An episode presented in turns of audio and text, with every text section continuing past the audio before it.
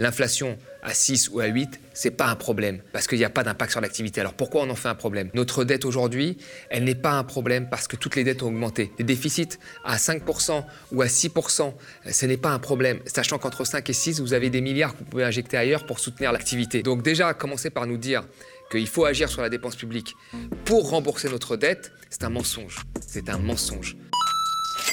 Bonjour tout le monde et bienvenue pour ce nouvel Instant Porcher. Je suis ravie de vous retrouver. L'Instant Porcher, c'est un petit moment qu'on se prend entre nous avec Thomas Porcher chaque semaine pour décrypter l'actualité, car on le sait, le discours est politique et les comprendre est un véritable enjeu démocratique. Je vous rappelle, pour qu'on n'arrête pas tout, le média dépend de votre soutien, vos abonnements et vos dons. On lance une grande campagne de dons de fin d'année pour ne pas mourir. Pour celles et ceux qui le peuvent, rendez-vous sur lemediatv.fr slash soutien pour nous soutenir. Ce projet de télé libre et indépendante ne peut se faire sans vous. Au programme aujourd'hui, on analyse l'interview d'Emmanuel Macron sur France 2 qui a pas mal parlé d'économie et de ce qui se passe en France actuellement. C'est parti.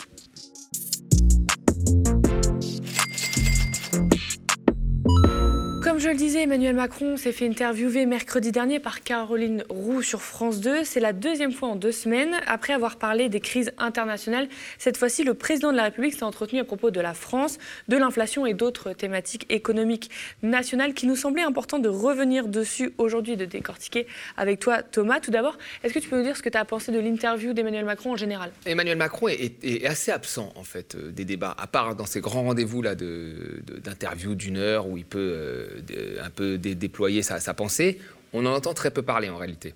Euh, et là, euh, je l'ai trouvé assez combatif. Ça doit être très dur parce que comme il n'y aura pas de, prochain quinquennat, euh, dans son camp, y compris dans ses alliés, on prépare l'après Macron. C'est très difficile aujourd'hui d'acheter euh, des gens de droite avec des postes de ministre parce qu'ils se disent, s'ils sont euh, assez importants, ils se disent, bon, pourquoi pas voir après. Dans son propre camp, il y a Bruno Le Maire qui regarde du côté du FMI. Je pense que tous les. Euh, Édouard Philippe qui doit vraiment penser à l'après. Donc c'est très difficile pour lui, même dans son propre camp, de peser, quoi. Voilà. Et les gens voient, voient plus loin. Donc là, dans, dans ces exercices, il montre qu'il est sûr de lui, qu'il qu'il a toujours une vision, qu'il sait où il va. Donc j'ai trouvé très combatif. On va regarder un petit extrait puis tu vas nous dire ce que tu en penses. Pourquoi ne pas indexer euh, les salaires sur l'inflation comme on le fait pour le SMIC? D'abord, je veux dire que ces, ces Françaises et ces Français qui travaillent, qui veulent vivre dignement de leur travail, bâtir un patrimoine, le transmettre à leurs enfants, c'est notre modèle. C'est ce qui a fait la force de notre pays, c'est ce qui la fera demain. Et donc ces situations-là, pour moi, c'est la priorité parce que moi, je crois à la France du travail et du mérite. Si on veut créer, de l'emploi et faire que celles et ceux qui travaillent vivent dignement, la solution n'est pas de réindexer les salaires sur l'inflation. Et pourquoi je vous le dis très clairement. D'autres le font, la Belgique le fait, on l'a fait d'ailleurs par le passé. Mais alors, je vais vous dire, c'est Pierre Bérégovoy et François Mitterrand qui l'ont arrêté. Et c'est pas un hasard si c'est d'ailleurs un gouvernement socialiste qui l'a arrêté. Parce que quand on se met à le faire avec nous, déjà, nous avons un pays où on a beaucoup de mécanismes qui sont indexés. Je prends l'exemple de notre SMIC. Notre SMIC, il, est, il a une formule d'indexation. C'est un peu ce qu'ils disent. Mais on l'a déjà sur le SMIC. Et même de surindexation. On a une indexation en France, je le disais, qui est de l'ordre de 6%, 6,2%.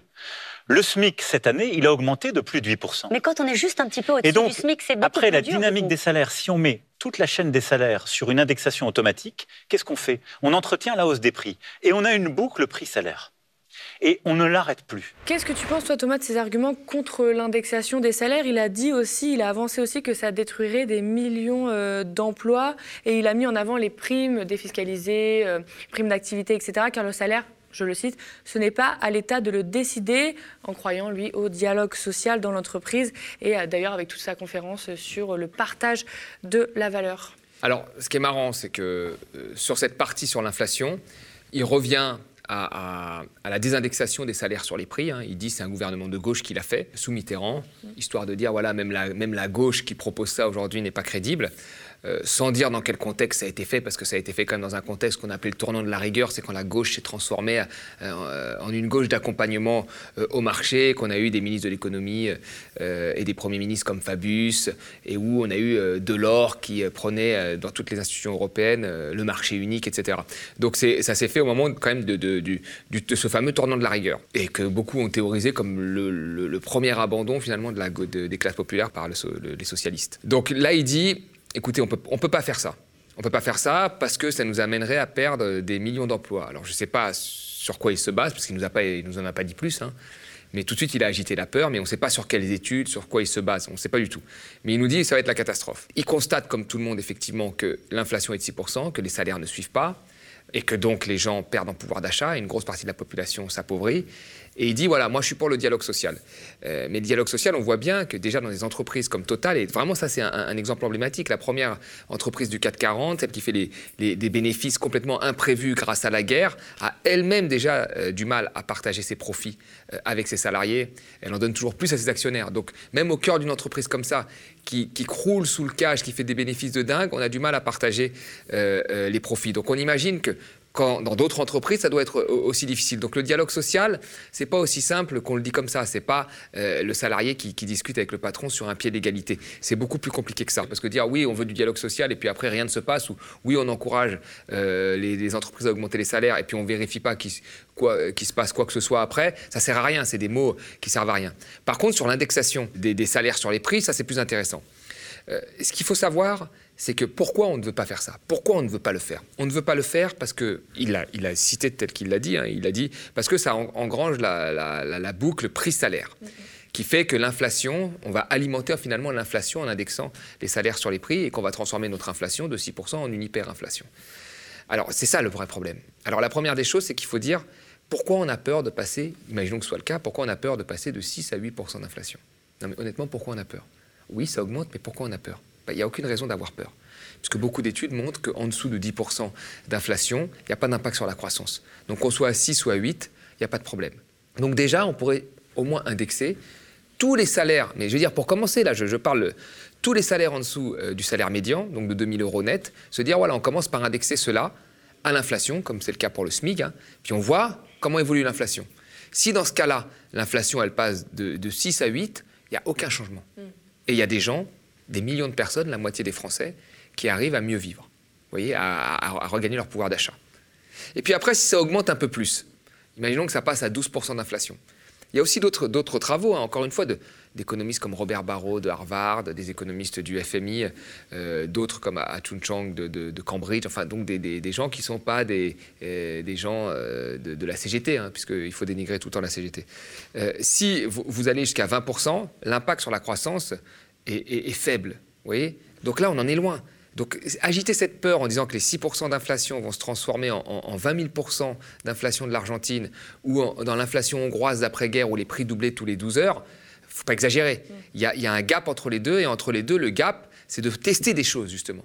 Et, et si ça a été fait jusque dans les années 80, c'est que c'est possible de le faire. On revient à des thématiques qui étaient là avant les années 80. Quand on parle d'état stratège, de plan de relance, c'est des choses qu'on faisait dans les années 50-70. Et on a, on a montré que c'était efficace de faire ça. Donc là, peut-être qu'il faudrait commencer à réfléchir à indexer une partie des salaires sur les prix pour préserver le pouvoir d'achat des, des, Français. Mais on se l'interdit parce que ça va, créer, ça va faire perdre des millions d'emplois. On ne comprend pas vraiment pourquoi, soit dit en passant.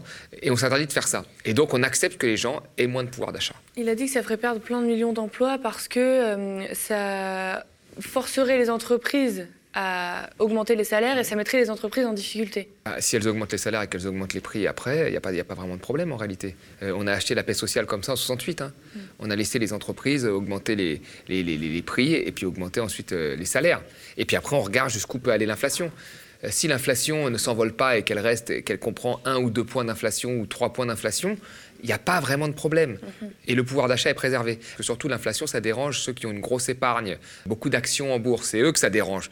Donc, ça, ça, dérange les vieux épargnants, les jeunes qui achètent, euh, par exemple, un appartement avec des, prix indexés sur les salaires, ils remboursent beaucoup plus rapidement leur appartement parce que leur, emprunt est grignoté par l'inflation. Donc là, ça les avantage. Donc tous ceux qui ont accès à la propriété aujourd'hui, s'ils avaient une indexation euh, des salaires sur les prix, ils rembourseraient plus rapidement leur logement, ils seraient très contents. Mais on s'interdit de, faire ça parce qu'il ne faut pas gagner un ou deux points d'inflation parce que ça dérangerait les vieux épargnants euh, qui ont des actions en, bourse. Donc voilà, il y a encore une fois un arbitrage qui est fait en, faveur d'une partie de la population euh, plutôt qu'une autre partie de la population. Il a dit aussi autre chose euh, sur l'inflation, on va l'écouter. Je leur dis qu'on traverse aujourd'hui une inflation qui est la conséquence de nos dépendances. C'est la elle est en train de se diffuser, mais nous l'avons mieux maîtrisée que nombre de nos voisins.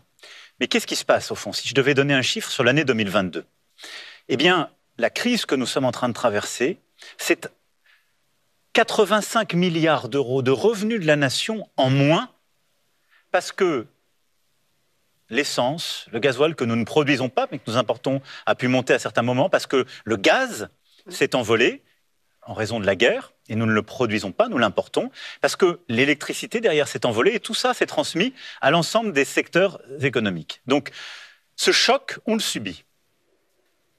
Nous, nous nous protégeons plus que les autres. Parce qu'on a commencé avant. Donc, hein, je le cite, l'inflation, c'est ce qu'on subit de l'extérieur, c'est un impôt de l'extérieur. Et euh, d'ailleurs, c'est pour ça qu'Emmanuel Macron met en avant le bouclier euh, tarifaire, mais qui ne peut pas empêcher la hausse de 15% de l'électricité pour nous, qui est euh, le minimum du minimum d'augmentation, justement parce que c'est une inflation importée. Qu'est-ce que tu penses de, de cet argument? Il a entièrement raison. Macron, il fait les mêmes constats que tout le monde. C'est après les solutions que moi je ne comprends pas.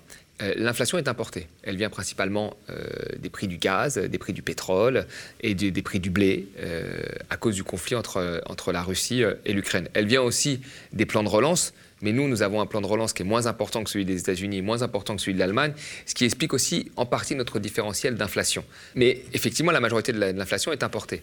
Donc si elle est importée, pourquoi la BCE augmente les taux? C'est idiot. Parce que finalement, si c'est importé, vous augmentez les taux, vous ne jouez pas sur ce qui est importé. Vous freinez l'activité, l'emprunt pour baisser euh, l'inflation. Donc vous voyez, là, on voit qu'il y, a un problème. Autant aux États-Unis, ils ont fait un plan de relance massif et leur économie était un peu plus en surchauffe que la nôtre. Et là, l'augmentation des taux peut un peu se comprendre, peut mieux se comprendre. Autant nous, comme on a une inflation importée, augmenter les taux, c'est une hérésie. Ça a été fait tout le temps en Afrique. Et d'ailleurs, sur des cas de pays africains qui sont très dépendants des importations, quand on augmentait les taux, c'était, ça freinait l'activité sur place, et déjà qui était une activité plutôt, plutôt plus faible que, des pays riches. Donc nous, là, on est en pleine reprise, et on choisit de freiner l'activité en, haussant les taux, alors que l'on reconnaît que notre inflation ne dépend pas de notre activité, d'une, activité en surchauffe, mais de l'importation euh, de biens extérieurs à cause du conflit entre la Russie et l'Ukraine. Donc la, réponse euh, au problème n'est pas la bonne. Justement, en parlant de l'extérieur, pendant toute l'interview, même les extraits qu'on vient de voir, on a entendu un Emmanuel Macron qui n'a pas arrêté de se comparer avec les pays voisins, les copains, comme il l'appelle, notamment sur la dette publique et les prélèvements avec les petits schémas qu'il a apportés avec lui. Euh, par exemple, il n'arrête pas de dire oui, mais les voisins, ils ont une inflation plus haute, ils n'ont pas de bouclier, on protège plus que les copains, je le cite. Euh, qu'est-ce que tu penses, toi, euh, de toujours cette comparaison avec les pays à côté? Alors déjà, les comparaisons, ce qui est problématique, c'est qu'on choisit toujours les comparaisons qu'on veut pour satisfaire son, son, argument. Tout le monde fait ça. Il y, a, des comparaisons, par exemple, il a comparé les dépenses publiques, mais il a beaucoup parlé de la dette publique. Mais vous regardez, s'il avait comparé les dettes publiques, bah, on a une dette qui est plus faible que l'Espagne, qui est plus faible que, l'Italie, euh, deux pays voisins. Puis il aurait pu prendre les États-Unis, qui est plus faible que les États-Unis, qui est plus faible que le Japon, mais effectivement qui est plus élevé que euh, l'Allemagne. Donc il aurait pu, euh, mais il n'a pas pris les dettes parce que c'était plus compliqué à expliquer déjà. Donc il prend les dépenses publiques. Alors la dépense publique, on a la dépense publique la plus élevée. Très bien. Et quel est le problème? On n'a pas la dette publique la plus élevée. Et je veux dire, l'Espagne a une, dépense publique plus faible que nous, mais une dette publique plus élevée. Les États-Unis, pays libéral, ont une dépense publique bien plus faible que nous et une dette plus élevée. Donc déjà, commencer par nous dire qu'il faut agir sur la dépense publique pour rembourser notre dette, c'est un mensonge. C'est un mensonge. La Grèce a agi comme on n'a jamais agi sur la dépense publique, sa dette a augmenté parce que la dépense publique a un effet euh, euh, sur la croissance économique. Si vous baissez la dépense publique, vous baissez euh, la croissance économique. Surtout dans une période de crise où la consommation est bouffée par l'inflation, puisqu'on ne fait rien dessus, mm. où l'investissement privé commence à se dire, bon, on est dans une période instable, est-ce que c'est le moment d'investir? Qu'est-ce qui reste après? Ben, Il reste la dépense publique, justement. Donc si on commence à toucher ce levier-là, ben là, vous êtes sûr que vous allez baisser la croissance. Et là, on voit les prévisions de croissance avec le budget qui a été fait, elles sont très mauvaises. Hein. Bruno Le Maire a dit 1%, mais on est plutôt à, 0,05% de croissance, ce qui est très très très très mauvais pour les, nouveaux entrants sur le marché, de l'emploi. Donc euh, non, non, là-dessus, quand on compare la dépense publique et qu'on nous parle de la dépense publique pour la dette, bah, il faut mettre les dettes avec, mais on voit que c'est beaucoup plus compliqué. Et puis après, c'est toujours la même chose. On ne peut pas dire à un moment, la dépense publique, c'est le problème, euh, les prélèvements obligatoires, c'est le problème, et puis euh, d'autre part, dire, oui, mais vous avez vu, on a quand même une bonne croissance, oui, mais vous avez vu, on a un modèle social qui nous sauve. En fait, euh, Macron, il utilise ce qu'il veut utiliser pour servir son quinquennat, mais la réalité des faits, c'est quoi? Son dernier quinquennat C'est tout ce qu'il a voulu détruire, c'est ce qui nous a sauvés pendant la crise du Covid. L'assurance chômage, c'est ce qui nous a sauvés. L'hôpital, le service public, c'est ce qui nous a sauvés. Les collectivités locales, c'est ce qui nous a sauvés. Euh, le déficit public et la dette, c'est ce qui nous a sauvés. Et donc maintenant, il te dit ah bah, il faut tout réduire alors que c'est ce qui nous a quand même sauvés. Donc il faut faire un petit peu attention, de pas un peu couper, de pas faire des coupes un peu trop fortes qui pourraient avoir et un impact sur l'activité et puis un impact après sur euh, l'offre de services publics. Et pourtant c'est ce qui est prévu dans le dernier budget. On rappelle que c'est un des budgets les plus austéritaires, enfin en termes de contrôle des dépenses publiques, les plus austéritaires par rapport aux 20 dernières années euh, qui sont écoulées. Il a comparé aussi les prélèvements obligatoires, mais je pense qu'il a oublié de comparer les subventions euh, aux entreprises en Ah bah, bien sûr.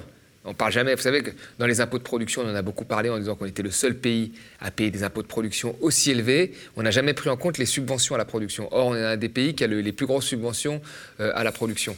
Donc, quand vous comparez les deux, hein, eh ben, vous voyez qu'en fait, on est euh, un peu comme tout le monde en réalité. Là, tu viens de nous parler de dette publique, de déficit public. Emmanuel Macron, il a répété plusieurs fois qu'il voulait réduire les déficits et la dette d'ici euh, la fin du quinquennat avec le en même temps qu'on connaît bien chez lui. C'est-à-dire que d'un côté, il faut faire des économies, c'est il l'a dit, il l'a martelé, il faut faire des économies, il faut baisser la dette publique, il faut baisser le déficit public. Et en même temps, il a évoqué cet emprunt de 270 milliards d'euros sur les marchés avec le taux à 3% euh, pour mettre en avant des mécanismes d'aide. Euh, et il dit qu'on utilise bien l'argent public. Et en fait, ces mécanismes d'aide, ils vont être mieux ciblés, je le cite, avec par exemple la taxation du superprofit qui est imposée par l'Europe et ce n'est pas une volonté de la France.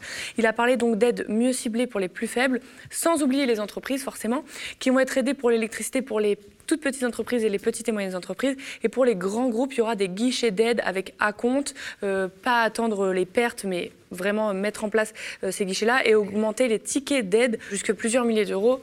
On l'écoute. Il a évité des plusieurs milliards de dépenses à perte peu utiles. Mais nous avons déjà un déficit public qui sera de 5% du PIB l'année prochaine.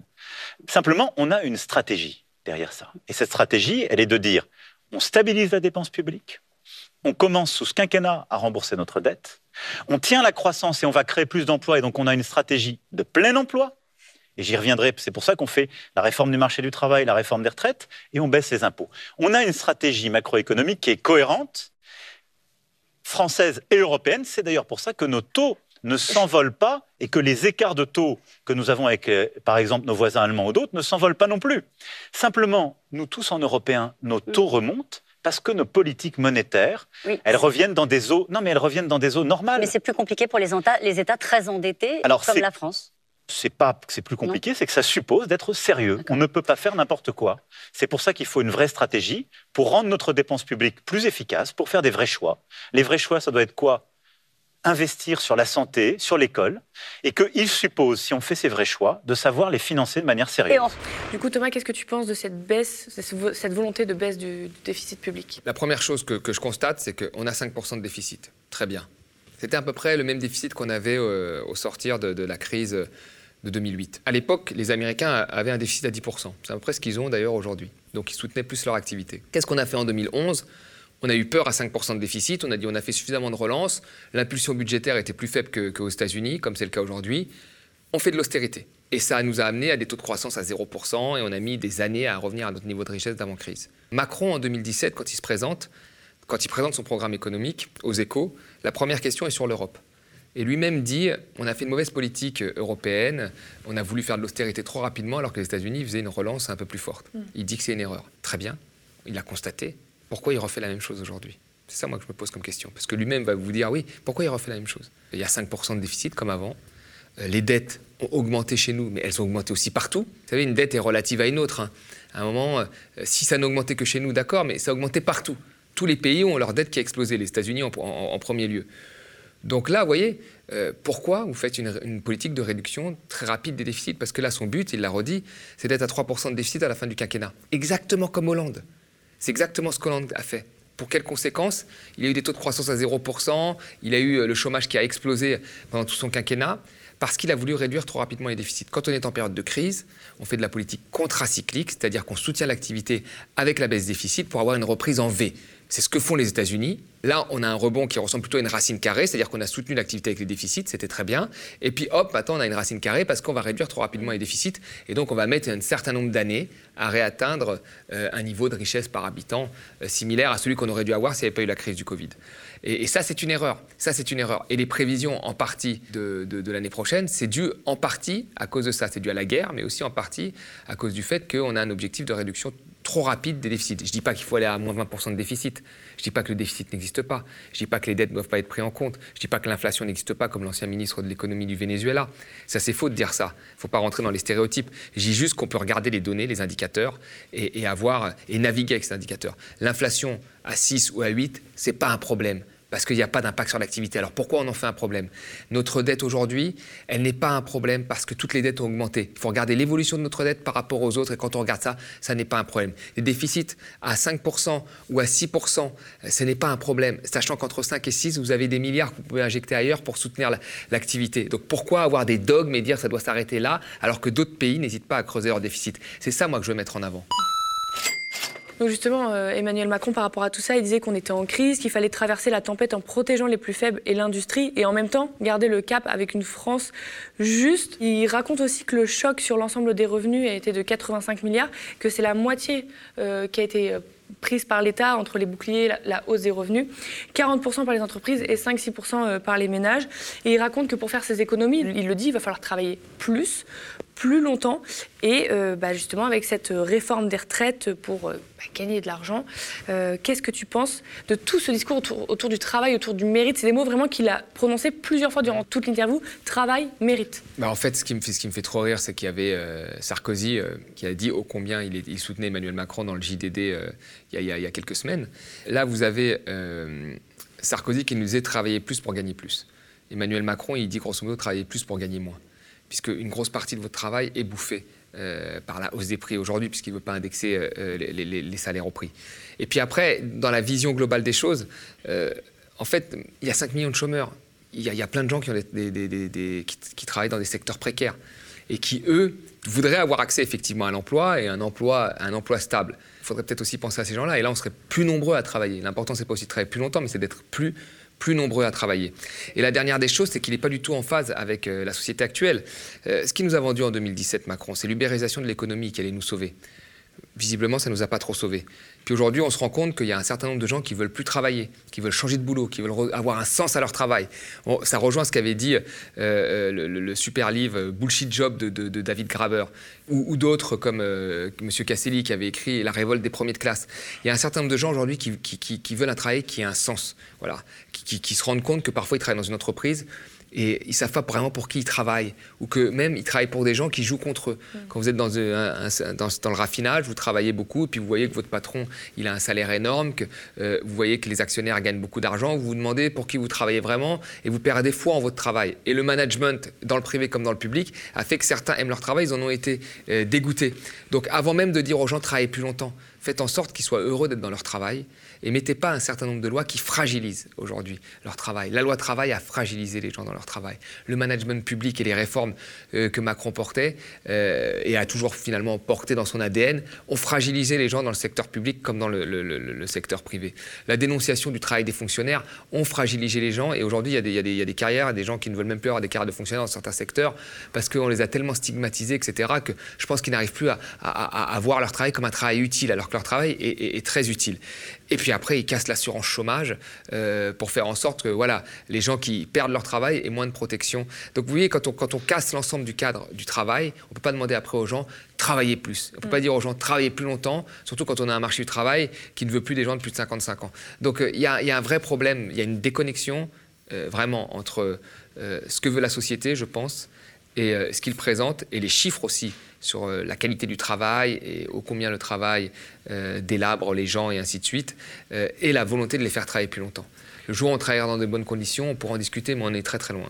Et puis je le rappelle, on l'a dit plein de fois sur cette antenne, mais les économies annoncées sur les retraites, sur les chômages, parce qu'on a besoin de faire des économies, c'est écrit noir sur blanc, elles vont aller pour soutenir encore et toujours les entreprises. Donc je préfère le redire, parce que je pense que c'est quelque chose qu'il faut qu'on martèle. pour finir, Emmanuel Macron a exprimé sa colère quant à la motion de censure qui avait été déposée par la NUPS et qui a été votée également par le Rassemblement national euh, et qui a manqué de 50 voix pour être euh, votée euh, en majorité. Le président s'est énervé sur France 2 et a parlé de cynisme et de désordre avec la NUPS et le RN main dans la main, je le cite. Qu'est-ce que tu penses de, ce coup de colère? Je, trouve que c'est du cinéma, parce que beaucoup de lois qu'il a mis en avant ont été votées avec le, Rassemblement national. Et même Bruno Le Maire, On a vu des, lois, même quand il était encore chez les Républicains, ont été votées avec Marion Maréchal Le Pen. Tout le monde le sait, ça. Donc il y a, là-dessus, il faut, faut, arrêter de pointer du doigt quand ça nous arrange des, ambiguïtés que, eux ont déjà, pratiquées. Mais après, il faut, quand même se rappeler une chose, c'est que Macron ne, s'est fait élire que grâce à la division. Son projet, c'est un tiers de, des Français c'est pas plus. Et après, c'est le combat contre l'extrême droite, la division des uns et des autres. La division au PS, des gens, la division à LR pour les récupérer. Puis après, on, repousse de chaque côté pour qu'il y ait deux extrêmes. Voilà, c'est ce qu'on dit. Et puis après, euh, on, fait en sorte que ces deux extrêmes ne se rencontrent jamais, mais ils ne se rencontreront jamais. Ils sont à l'opposé en réalité. Mais on fait vraiment en sorte qu'ils ne se rencontrent jamais en, désignant toujours, en disant oui, euh, attention, il faut faire le barrage, le barrage, le barrage. Et là, je pense que quand il y a eu la NUPES, c'est une première chose qui l'a dérangé. Mm. Parce qu'il dit, tiens, ils ont réussi à s'entendre, alors que personne ne pensait qu'ils arriveraient à s'entendre, y compris moi. Je ne pensais pas comme quoi le, le fait d'avoir un poste rapidement euh, permet de s'entendre parfois. Mais ils ont réussi à s'entendre, ce, qui a dû faire peur. Et là, pour la première fois, il y a eu une motion de censure, personne n'y pensait, j'y croyais pas non plus, mais qui s'est faite. Et donc, il se dit, voilà, ma politique ne repose que sur la division des uns et des autres. Si à un moment, euh, la droite se joint à eux ou la droite commence à être d'accord dans des discussions, c'est ce qu'on a vu, hein. dans certaines discussions, la droite était d'accord pour que euh, on remette l'exit tax, la taxe sur les dividendes, ça venait quand même de, de, partis de droite. Donc s'il se dit à force de discuter avec des gens, même je perds euh, mon aile de droite, c'est pas bon du tout. Quoi. Donc il faut absolument soit passer en force, soit diviser, diviser, diviser, parce que Macron ne tient que par la division. Cela fait déjà un mois et demi que nous avons lancé notre grand projet d'antenne 24-7 et de télé libre et indépendante. Aux médias, on est transparent et ce grand projet et votre média sont menacés. Cette belle émission, L'Instant Porcher, ou déconstruire l'économie et donner du pouvoir à tout à chacun, nous est primordial et menacé. On lance un appel pour soutenir une information différente. Nous avons comme objectif une campagne de dons à hauteur de 200 000 euros. Ça paraît énorme, mais en fait, c'est rien comparé aux télé des milliardaires. Et pour pouvoir faire vivre toute l'équipe et lui permettre de vous fabriquer une information indépendante. Pour celles et ceux qui le peuvent, on compte sur vous sur lemediatv.fr soutien. Nous sommes ravis de décrypter l'actualité avec Thomas et vous chaque semaine. Merci de toujours nous suivre. Pour tous vos commentaires et vos pouces en l'air sous la vidéo, spectateurs, abonnés, donatrices et sociaux, je vous dis à la semaine prochaine.